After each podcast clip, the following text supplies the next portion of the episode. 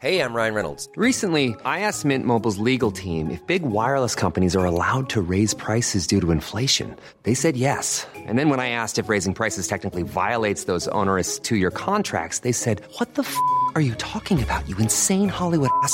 So to recap, we're cutting the price of Mint Unlimited from $30 a month to just $15 a month. Give it a try at mintmobile.com slash switch. $45 upfront for three months plus taxes and fees. Promo for new customers for limited time. Unlimited more than 40 gigabytes per month. Slows. Full terms at mintmobile.com. Chers auditeurs, Dear listeners, bonjour. welcome in Comme d'Archi Podcast Season 3 Saison 3 dans le monde fascinant des architectes. and in the architectural projects. Je suis Anne-Charlotte Deponte, passionnée d'architecture et docteur des universités en histoire de l'archi. I am one of the spokespersons of Anne Charlotte, who is a PhD in architecture history. Merci Thank you d'être avec moi aujourd'hui. to be with us today. Et And maintenant, now, lundi en français, place au talent. and Wednesday, let's talk projects. In English, of course. Bienvenue dans Comme d'Archi. Dear listeners, welcome to the fourth episode of our Comme d'Archi summer series on the theme Short Chronicles and Beautiful Castles. This is Esther on behalf of Anne Charlotte. I had the pleasure of writing this episode.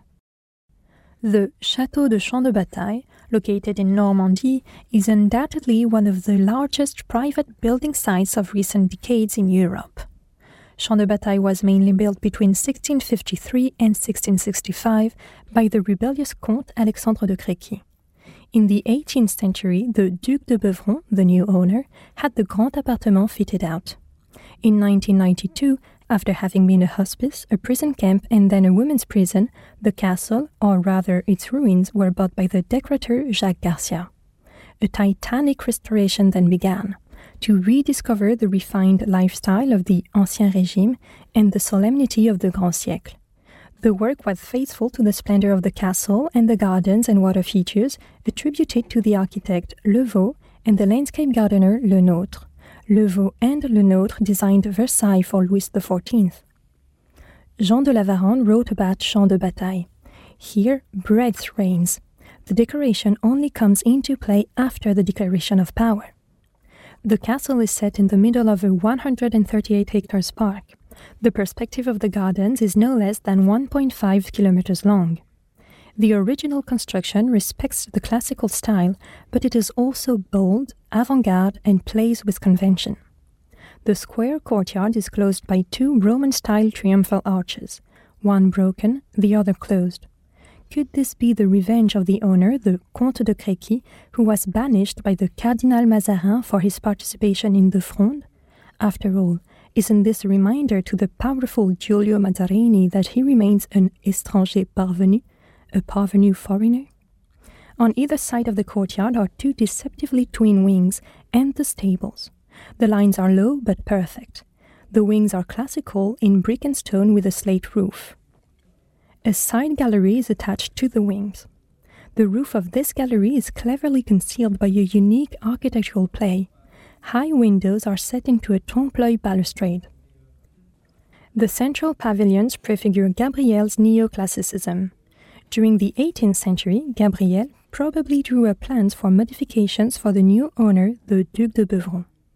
The pavilions are therefore Grand Siècle with an antique tendency. They are in ashlar with a dome and a belvedere. To the north, the pediment of the central pavilion is dedicated to military glories, an innovative motif. The twin windows superimposed on top of each other still reveal the former Italian style salon. As in Versailles and Fontainebleau, all the salons are on the first floor. The Salon d'Apollon bears witness to the Roman inspiration of classicism. Polychrome marble paving, staff vaulting and cornices, Doric pilasters. The vaults are decorated with paintings representing the story of Hercules. As in the Hall of Mirrors at Versailles, the light is enhanced by mercury mirrors. These costly objects are an indication of the wealth of the master of the house.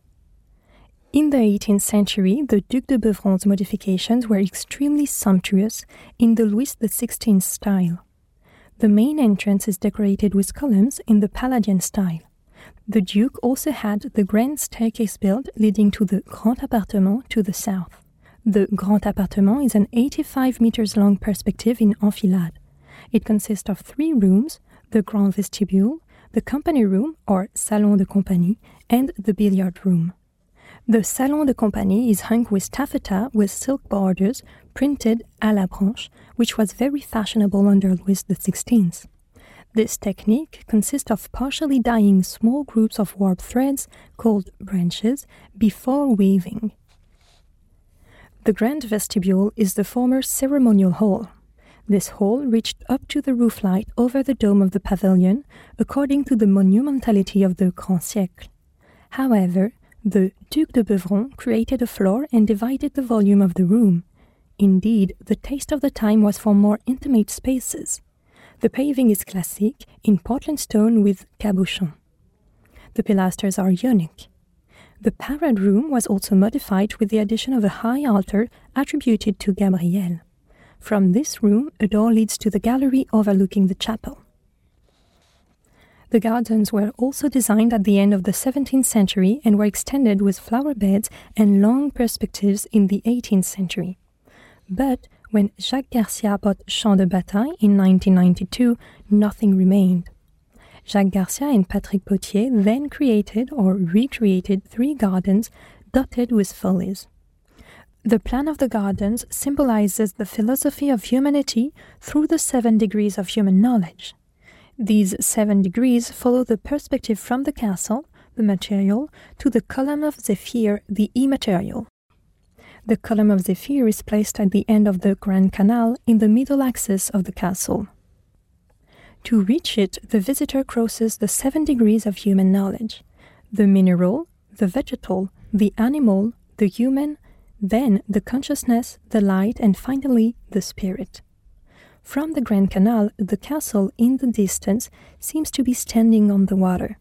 It is, however, more than a kilometer away, but the gardens drop down to the large waterfall that raises the Grand Canal exactly to the level of the castle's porch. In the center of this perspective are the French gardens. As with the rich restoration of the interiors, Jacques Garcia chose to recreate the sumptuousness of the 17th century following a sketch probably drawn by Le Nôtre. The grand terrace, the boxwood embroidery, the symmetrical groves, the Diana and Apollo squares, the cascades, fountains, basins, and the Grand Canal are faithfully recreated. The Alley of Rams is a jewel of French topiary art. The beds of boxwood lace are in boulingrin. This means that the boxwood's bed is recessed so that its top is at ground level. On either side of this garden, two other gardens have been entirely designed by Jacques Garcia and Patrick Potier. A Mediterranean garden with an antique folly, and an Oriental garden with the Pavilion of Dreams, a Moorish folly. If we would like to talk for hours about the Chateau du Champ de Bataille, perhaps it will be better to let you discover the enchantments of the estate for yourselves. When you visit the Château du Champ de Bataille, you go back in time to experience the sweetness of life in the last hours of the Ancien Régime.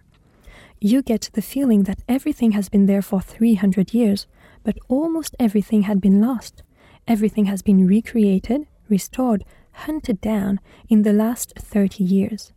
The decorations and furniture, although period, have been brought back from other homes and have found a new setting at the Champ de Bataille.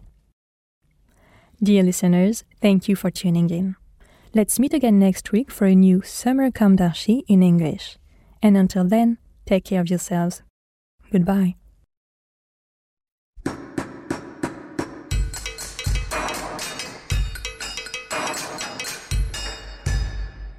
Thank you for listening. Thanks to Julien Rebours, sound engineer, who is collaborating with us today. Don't forget to tune in to our previews on Instagram at Comme Podcast. If you enjoy this podcast, don't hesitate to promote it by giving it five stars and a little comment on Apple Podcast or on your favorite podcast platform. And above all, subscribe to listen to all of our episodes for free. See you soon, and until then, take care of yourself.